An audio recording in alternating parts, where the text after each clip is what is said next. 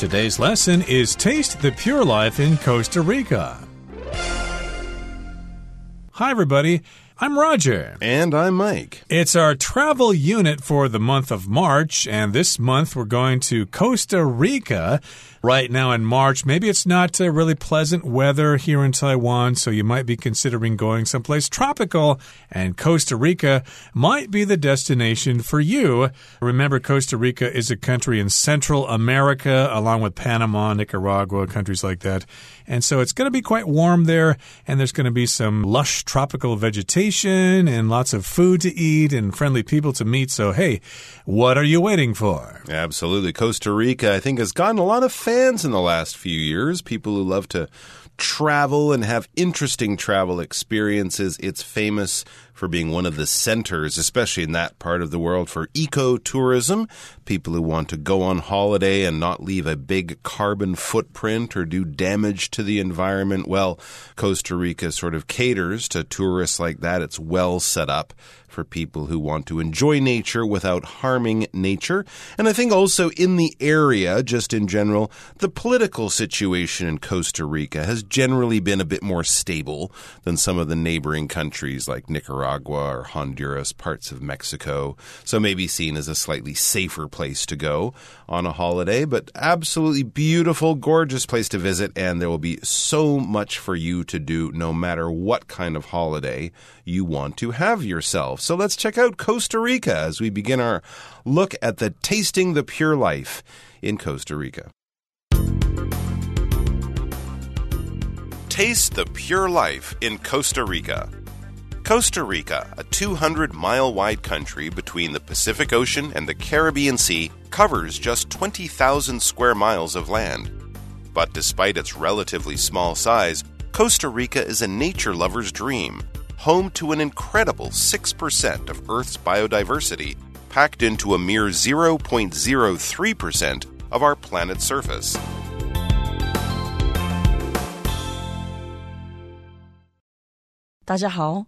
第一部分我们来看单字 incredible，它是形容词，意思是惊人的、令人难以置信的、极多的或是极好的。例如，The weightlifter was capable of incredible displays of strength。那位举重选手能展现出惊人的力量。或者，My new apartment has an incredible view of the city。我的新公寓有极好的城市视野。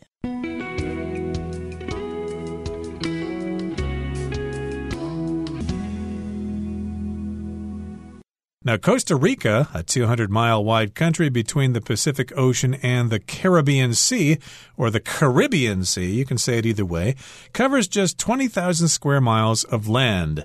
So, this introduces us to Costa Rica.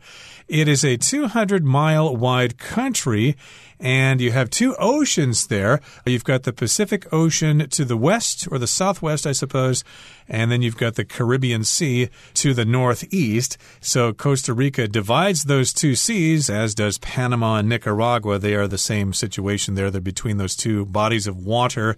So you can choose which coast you want to go to. And it's actually quite small. It covers just 20,000 square miles of land. That's pretty small for a country, isn't it? Absolutely. But of course, makes traveling around Costa Rica much easier. You probably won't have to fly many places. They probably have buses, trains, things like that. And as it says, for a small country, they sure have a lot to offer. But despite its relatively small size, Costa Rica is a nature lover's dream, home to an incredible 6% of Earth's biodiversity, packed into a mere 0.03% of our planet's surface. That is absolutely incredible. I did not know that. So it's a nature lover's dream. If you love nature, if you love animals, bird watching, beautiful ocean life off the beaches, and all sorts of jungle creatures, go to Costa Rica. It's home to an incredible 6% of Earth's biodiversity. Having 6% of all the different animals of the world in one country, that's incredible. That is amazing, unbelievable. That is something that is so strange and unusual it will definitely be something you comment on, something you tell people about, something you will remember. Something incredible is really just amazing or hard to believe, but it's true. We're talking about the incredible biodiversity found in Costa Rica.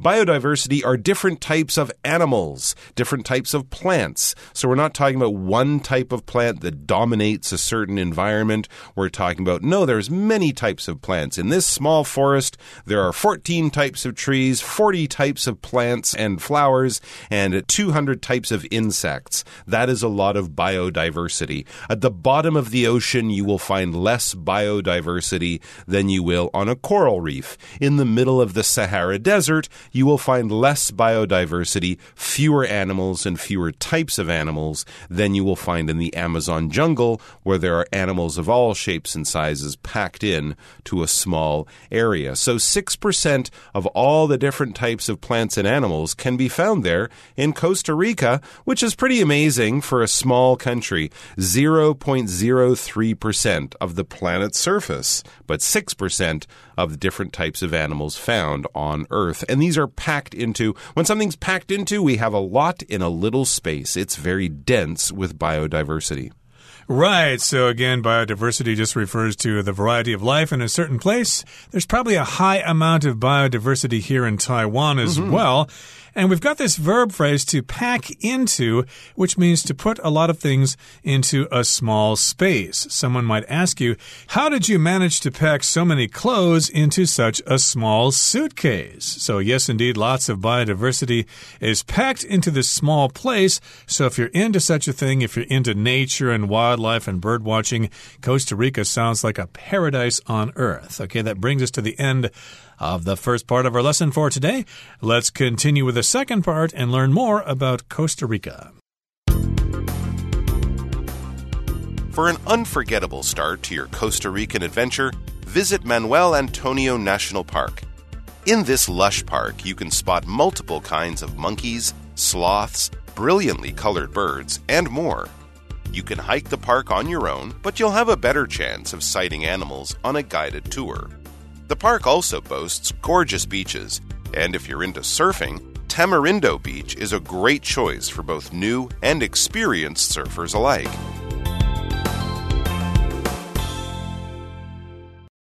第二部分介绍形容词 unforgettable，它的意思是令人难忘的。例如，Sandy spent an unforgettable day wandering the streets of Tokyo。Sandy 漫步在东京街头，度过了难忘的一天。 或是 Seeing dolphins jumping into the air next to my boat was an unforgettable experience. 看到海豚在我的船边跳跃到空中是一次难忘的经历。接着一样是形容词 lush，指的是葱茏的，或是郁郁葱葱的，或是草木茂盛的。举例来说，The garden was filled with lush greenery and flowering shrubs. 那座花园充满苍翠的绿色植物与花丛。又或者说 an environment with lush vegetation often signals that the land is untouched by humans. 草木茂盛的环境通常意味着那片土地未受人类开发。再来是 multiple 这个单字，它是形容词，表示多种的或是多个的。例如，The company was fined for multiple safety violations。那家公司有多项安检违规被罚款。或者，Though multiple actors have auditioned for the role, none have impressed us。 虽然有很多演员为这个角色试镜，却没有一个让我们印象深刻。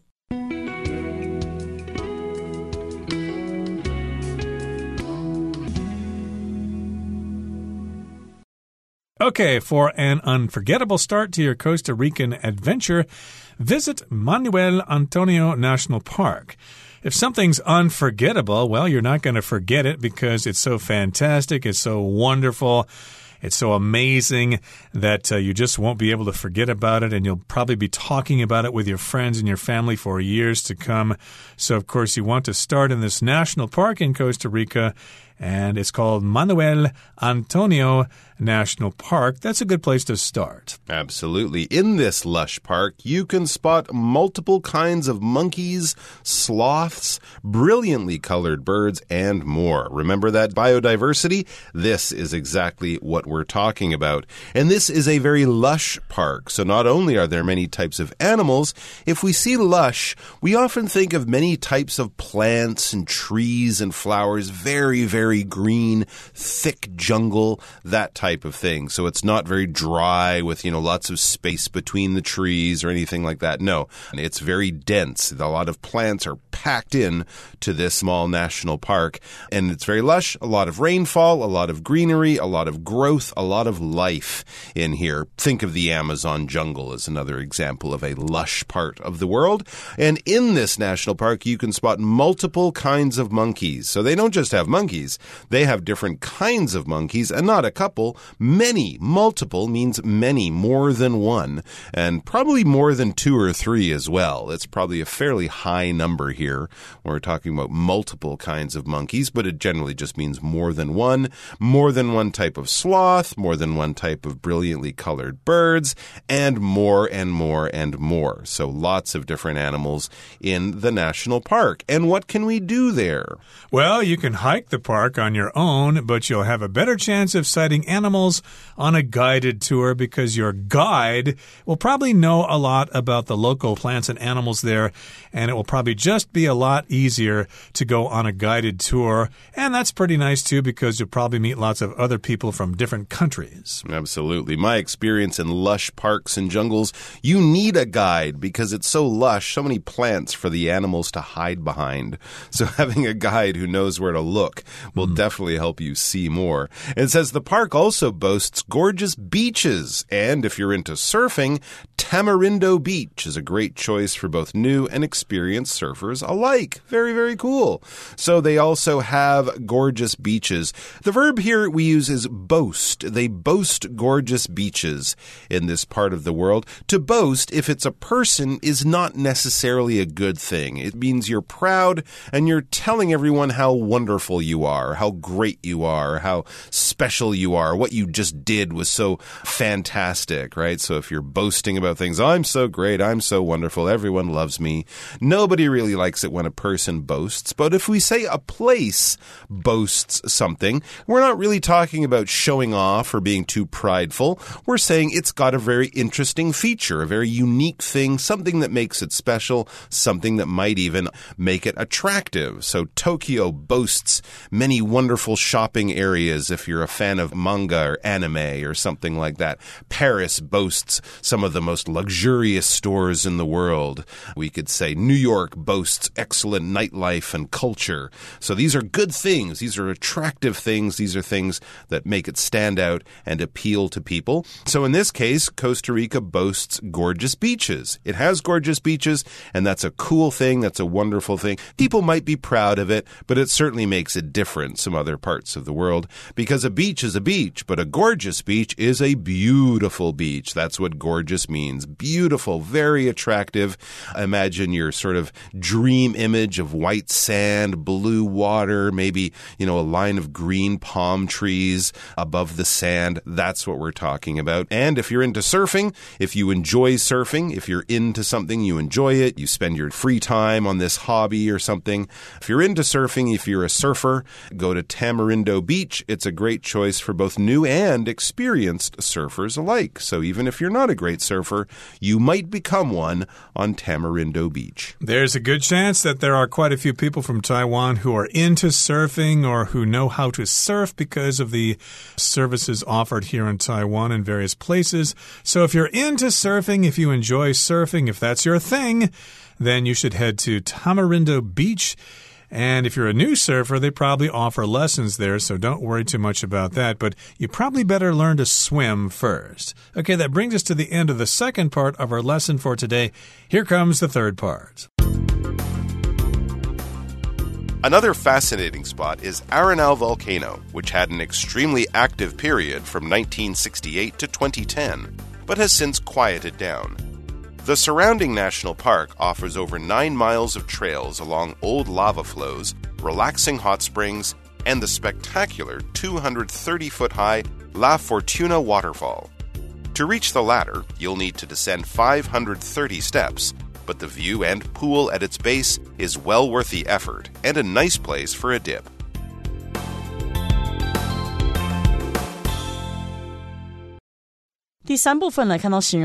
fascinating 表示迷人的、吸引人的或是非常有趣的。例如，We saw some fascinating paintings in the cave that were made thousands of years ago。在洞穴内，我们看到了一些几千年前绘制的迷人绘画。或是，The Museum of Natural Sciences just opened a new fascinating exhibit about marine ecosystems。该自然科学博物馆刚新开了一个关于海洋生态系统的有趣展览。下一个是 volcano， 它是名词，指的是火山。例如，Some scientists warn that this volcano is not safe to live near。有些科学家警告住在这座火山附近并不安全。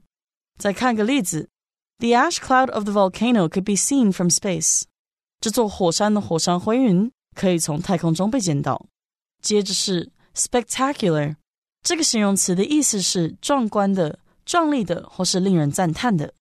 例如 ，The concert was followed by a spectacular fireworks display。接着演唱会后是一场壮观的烟火秀。又或者是，The team mounted a spectacular comeback in the second half of the game。该队在下半场展开了惊人的大逆转。最后来看到动词 descend，有沿着点点点往下走下或是下降的意思。例如。The plane began to descend as it neared the landing strip. 随着飞机接近降落跑道，它开始下降了。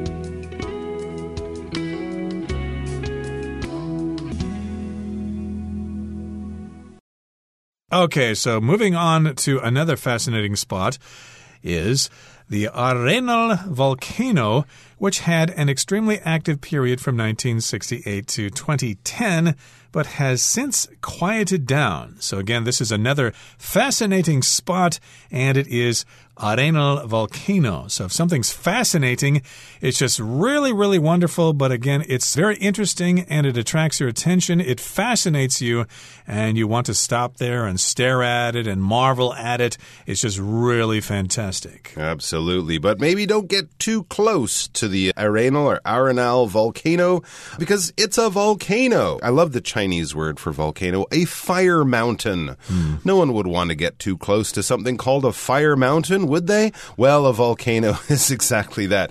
Now, some of them, of course, like Mount Fuji or even Yangmingshan, I believe that was a volcano here in northern Taiwan, are not active. So, an inactive, a dormant volcano that's sleeping or extinct, it hasn't done anything for millions of years, perfectly safe. It's just a mountain that used to be more exciting. But if it's an active volcano, that means it could blow up at any time. There could be earthquakes, there could be clouds of ash and gas and fire falling down from the sky near the volcano.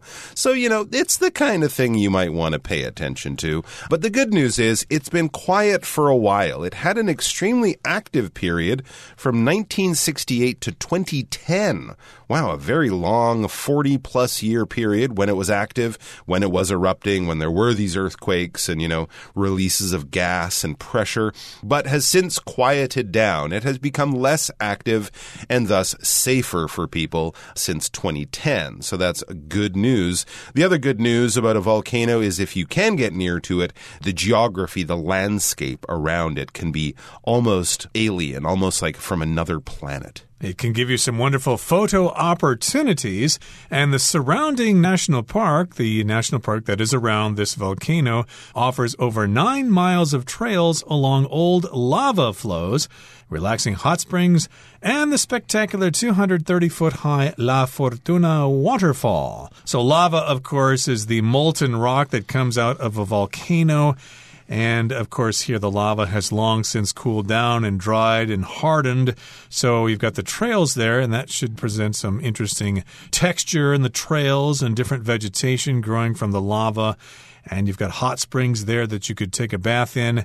And then you've got this waterfall, which is spectacular. It's really high. If something's spectacular, it's a marvel to look at because here we've got spectacular, spec in this particular case has to do with vision or your eyes. So if it's spectacular, it's really wonderful to look at. Mm -hmm. And to reach this spectacular waterfall, you need strong leg muscles. To reach the latter, that's the second one in that list, the waterfall, you'll need to descend 530 steps. That's a lot of steps. Hmm. But the view and pool at its base is well worth the effort and a nice place for a dip. So there you go. You're going to have to climb down from a higher point of land down 530 steps to get down to the waterfall, or at least where the waterfall ends, where it falls into the pool, we often call that at the base of the waterfall. Go down to descend is to go down. All right. So you're descending in an elevator if you're going from the 10th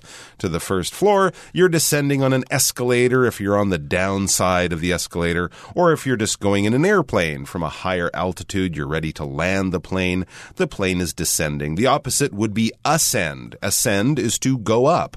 So I don't mind descending the 530 steps. I might be less enthusiastic, I'd say, about ascending going up the 530 steps after my nice relaxing swim, but it's probably worth it nonetheless. The view and pool at its base is well worth the effort.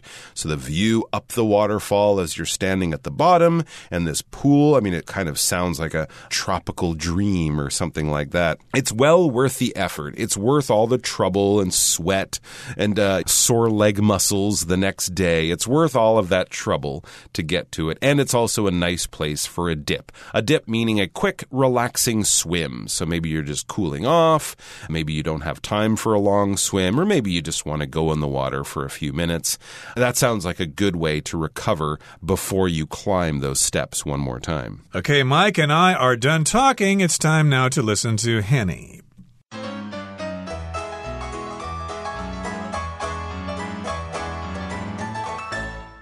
各位同学，大家好，我是 Hanny。我们来看今天的文法重点。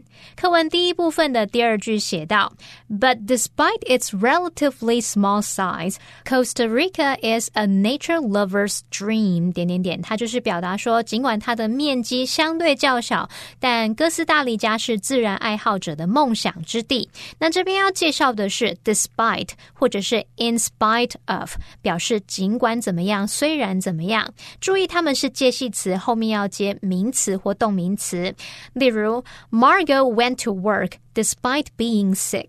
尽管生病，Margot 还是去上班了。那特别注意，如果我们要在 despite 或者是 in spite of 后面接子句的话，不能直接接哦。这时候必须先接名词同位语，像是 the fact 等等，然后再接 that 子句。所以常见的句型会是 despite the fact that 点点点，或是 in spite of the fact。that 点点点。好，那举例来说，Despite the fact that he had very little experience, he was offered the job。尽管他几乎没什么经验，他还是得到那份工作了。好，那其实我们还可以直接改用连接词 though 或是 although 来连接子句，去表达虽然、尽管的语义。所以像刚刚的例句，也可以直接说 although he had very little experience，或是 though he had very little experience，he was offered the job。 好，那我们刚刚说哥斯达黎加是自然爱好者的梦想之地。课文接着有补充说明，在仅占地表万分之三的地方，却拥有惊人的百分之六的地球生物多样性。文中是用到 incredible。来描述惊人的，那它也可以形容是令人难以置信的、极多的、极好的。好，那我们这边要补充它的字根，先看到 c r e d 这个字根，它是指信任、相信。像 credit 这个名词，它就有信誉、信用的意思，所以应该不难看出 c r e d 这个字根可以指信任、相信。那么字尾 i b l e 就跟 a b l e 一样，都可以用来表达可怎么样、能怎么样的，合在。一起呢，credible 就表示可靠的、可信的、真实的。接着，我们在 credible 的前面加上否定字首 i n，变成 incredible，那就表示是难以置信的、不可思议的，也可以表达极好、很棒的。顺便补充一组有相同字根的单字，我们补充的是 credulous 以及 incredulous。刚刚说 C R E D 这个字跟有信任、相信的意思，那后面加上了 U L O U S 是形容词字尾，表示倾向于、习惯于怎么样。那如果你总是习惯相信别人，倾向于相信别人，可能就比较容易被骗嘛。所以 credulous 就是表达轻易相信的、容易受骗的。我们在 credulous 前面加上否定字首 i n，变成 incredulous，那就表示不轻信的、怀疑的或是疑心重的。好，那以上是今天重点整理，我们来回顾今天单字吧。Incredible. The Amazon rainforest has an incredible amount of biological diversity. Multiple. May bought multiple books at the bookstore during the sale. Boast. The museum boasts a collection of paintings by Monet. Gorgeous. We had a gorgeous view of the mountains from our hotel room. Fascinating. This book about outer space is absolutely fascinating. Volcano. Some famous mountains, like Mount Kilimanjaro, are volcanoes that are no longer active. Spectacular. The fireworks display for New Year's Eve this year was spectacular. Descend. The climbers started to descend the mountain carefully after reaching the summit.